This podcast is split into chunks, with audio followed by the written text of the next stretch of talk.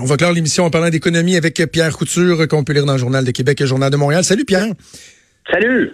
Euh, Pierre, évidemment, évidemment, euh, Black Friday qui s'en vient, euh, qui est à nos portes, la folie qui est envisagée. D'année en année, la première question qu'on a envie de se poser, c'est est-ce que ça vaut vraiment la peine, le Black Friday?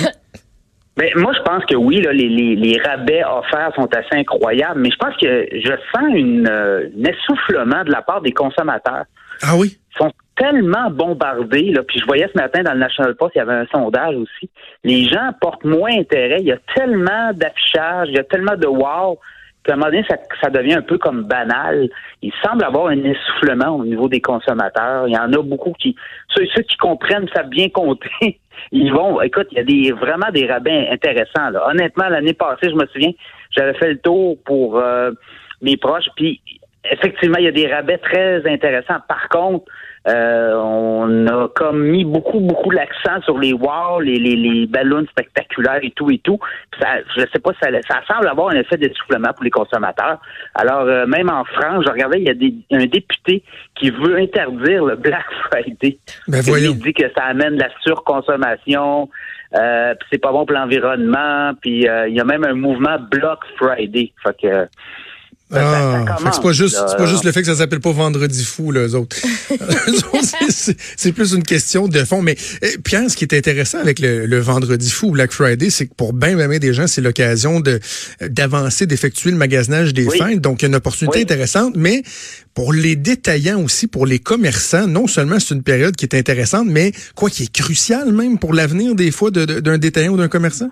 Oui, ben vous allez le voir, là, il y a plusieurs détaillants qui euh, vont passer le temps des fêtes, même qui ne pourront pas passer le temps des fêtes, ça veut dire que euh, qui, qui il faut rentrer du monde, il faut vendre. Tu vois, hier, euh, le détaillant Bentley, les, les valises, les sacs à main oui. Bentley, là, ben, c'est canadien, ça, c'est plus de 250 boutiques au Canada, il y en a beaucoup au Québec. Ben, ils se sont placés à l'abri de leurs créanciers. Imagine, t'es même pas, t'as même pas Ah, passé oui. le temps des fêtes, puis t'es même pas capable de voir la lumière au bout du tunnel. Alors eux, ils se sont placés à l'abri de leurs créanciers. Les boutiques demeurent ouvertes, mais on, on dit qu'il y a un plan de relance. On va tenter de relancer après les fêtes le, le, le, le, le ce, détaillant-là. Il va y avoir beaucoup de fermetures de boutiques aussi là. Alors, c'en est un exemple. Euh, après les fêtes, là, vous allez voir d'autres détaillants se placer soit à l'abri de leurs créanciers, soit carrément faire faillite. Alors, pour beaucoup de détaillants, c'est crucial la période des fêtes. Beaucoup de gens rentrent, beaucoup de gens achètent. Et c'est là que ça se joue. Alors, on va en voir euh, de toutes les couleurs, les détaillants, euh, peut-être, on, va, on, on, le sait là à peu près ceux qui peuvent être sur le respirateur artificiel, mais c'est très difficile actuellement avec le, le, commerce en ligne. Amazon est très fort, notamment. Il y a beaucoup de gens qui achètent en Chine aussi. Il y a beaucoup de sites chinois euh, qui euh, s'affichent pas comme tel, on pense que c'est un site américain, on pense que c'est un site canadien, mais ça vient de Chine. Alors, il y a beaucoup de compétition pour les détaillants ici. il y a beaucoup de détaillants, des petits détaillants locaux là, qui sont pas encore sur le web. Alors ça aussi, c'est un problème au Québec. Euh, et le gouvernement du Québec a même mis de l'argent pour essayer de, de, compenser les détaillants, dans, les, les amener sur le web, mais c'est très difficile. Alors actuellement, c'est ça, c'est la grosse période cruciale. Euh, annuellement, là, les ventes au détail, 132 milliards au Québec. Et euh, on dit que dans le temps des fêtes, c'est 5, 6, 7 milliards qui se dépensent beaucoup. Là. C'est des sommes qui sont euh, carrément astronomiques. Euh, bon, dans le temps des fêtes, il y a beaucoup de gens qui, qui, se tournent vers les consoles de jeux vidéo, vers les jeux vidéo. Puis au Québec, on aime se targuer d'être une plaque tournante dans la, production de jeux vidéo. On, pense à, Ubisoft qui euh, qui nous, nous, nous crée beaucoup de fierté. Mais là, assez surprenant d'apprendre que sans l'aide du gouvernement du Québec, Ubisoft là ferait pas ses frais. Ben, je regardais hier, euh, hier, j'étais allé à une conférence, il y avait le, le grand patron euh, Ubisoft Canada, Yanis Mala, qui était à, à Québec. Là, je regardais les, les, états financiers, puis on avait eu dans le journal l'an passé des reportages. On parlait des crédits d'impôt. C'est quand même important, là, 37,5% de crédits d'impôt sur chaque emploi chez Ubisoft. Alors, euh, pour Ubisoft, c'est au-dessus de 100 millions de dollars que le gouvernement du Québec leur donne. Ils ont 4500 travailleurs à peu près là au Québec. Et, et, si tu regardes les états financiers d'Ubisoft après deux trimestres, ils ont fait 1,3 million de profit net. Alors, sans ces euh, crédits d'impôt-là, ben, ils seraient déficitaires. Depuis plusieurs années, on regarde depuis 2005 qui sont au Québec, même avant ça, mais depuis 2005 au Québec, ils ont touché 1,1 milliard de crédits d'impôt. Alors, c'est beaucoup de qu'on donne hein, à l'industrie du multimédia et faut le rappeler, parce que c'est quand même beaucoup de notre argent. Là. Et euh, souvenez-vous, souvenez-vous, là, il y avait des, des entrepreneurs, là, Eric Boyko de Stingray, il y avait Louis Tetsu de Coveo, sont sortis à maintes reprises pour dire, écoutez, nous, on les a pas, ces crédits d'impôt-là. Nous, on est l'autre côté de la rue et on doit offrir les mêmes salaires que Ubisoft parce qu'on est, on, on, s'arrache les mêmes travailleurs. Ben Alors, il y a beaucoup d'entreprises dans les technos qui aimeraient avoir ce crédit d'impôt-là que le gouvernement offre aux euh, industries du multimédia, euh, multimédia et jeux vidéo. Alors, ça crée une distorsion actuellement dans euh, l'industrie des travailleurs de cette niche-là, si on veut. Là.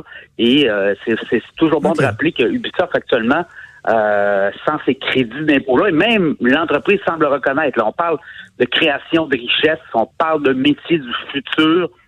Mais on évite là, de parler que justement ces crédits d'impôt-là font en sorte que l'entreprise c'est quand même euh, assez incroyable que sans ces crédits d'impôt-là, des, grandes compagnies à la bourse comme Ubisoft euh, euh, auraient, beaucoup de difficultés à, être en ben Pierre, il nous reste à peine deux minutes, mais je veux t'entendre sur Groupe Capital Média. il y a Desjardins qui subit beaucoup de pression du premier ministre, du ministre de l'économie, de l'économie pour revoir sa position sur le 2 millions qui, lui, qui, qui leur est demandé. c'est quoi ta lecture de la situation? Premièrement, penses-tu qu'ils vont, ils vont se réviser? Ben là, euh, il y a beaucoup de pression. Et quand ça vient du PM, ça vient du ministre de l'économie, t'as comme pas le choix. C'est un peu bizarre, là. C'est de la, façon que tout ça est, mis en place. Je pense que les jardins sont capables d'analyser froidement un dossier. Euh, écoute, euh, peut-être que le gouvernement a remis des conditions, hein, ou peut-être que s'il y a des pertes, ben les on va ça, va être les, contribuables qui vont assumer les pertes. Il y a peut-être ça aussi. Là. Mais si on nous dit qu'on a refait un plan d'affaires, est-ce qu'il va y avoir plus de compression? C'est peut-être ça aussi. Sur certaines, euh, on va voir la suite des choses, mais euh, Desjardins, bon, de prime abord, c'est un modèle coopératif, c'est un projet de coopérative, ça devait aller de soi, là, je pense. Mais bon, euh, Desjardins est capable de, de, regarder, même qu'on a refusé, Desjardins a refusé hein, projet de financement pour des gens qui voulaient se partir, acheter des hebdos transcom là, deux ans. Et euh, ben alors, euh, Desjardins est déjà dans le devoir, je pense. C'est aussi un journal à Lévis, journal de Lévis. Alors, est-ce qu'ils vont, euh, ils vont sauter dans le groupe Capital Média? À suivre? On va suivre ça ensemble au cours des prochaines semaines. Merci Pierre, on te lit dans le journal euh, quotidiennement, puis on se reparle la semaine prochaine. Salut Jonathan. Salut, c'était Pierre Couture. C'est déjà tout le temps qu'on avait, Maude.